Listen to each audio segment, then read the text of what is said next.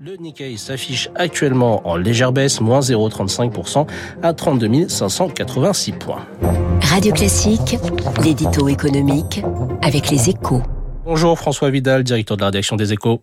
Bonjour Eric.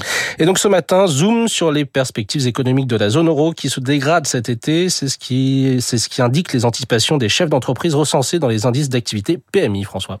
Oui, ces indices ne sont pas aussi fiables hein, que des données de l'INSEE, mais ils donnent une bonne idée du climat des affaires, Eric. Hein. Et ce qu'ils disent, c'est que le moral des dirigeants d'entreprise chute à grande vitesse dans la plupart des économies européennes. C'est particulièrement le cas dans l'industrie, hein, sans doute l'effet du coup de frein chinois. Et si aucun grand pays n'y échappe, la France et l'Allemagne font partie des principales victimes. Outre-Rhin, par exemple, hein, l'indice PMI ressort à des niveaux plus vus depuis 2008.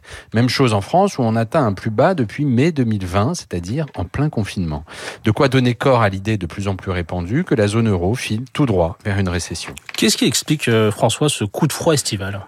C'est l'ouverture de la zone euro au reste du monde. Hein. On l'oublie souvent, mais le club des 20 pays de la monnaie unique est la zone économique de la planète la plus dépendante de la demande étrangère.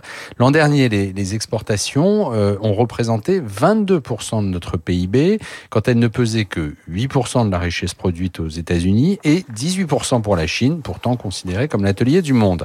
Résultat, dès que la demande mondiale chute, la croissance de la zone euro pique du nez. Très vertueux pendant la phase d'expansion de la mondialisation, ce modèle pourrait devenir beaucoup moins performant dans le contexte géopolitique actuel. De ce point de vue, là, la guerre en Ukraine a constitué un premier avertissement. D'autres devraient suivre. De quoi justifier les efforts déployés en ce moment à Bruxelles pour doter dès que possible l'Europe d'une autonomie stratégique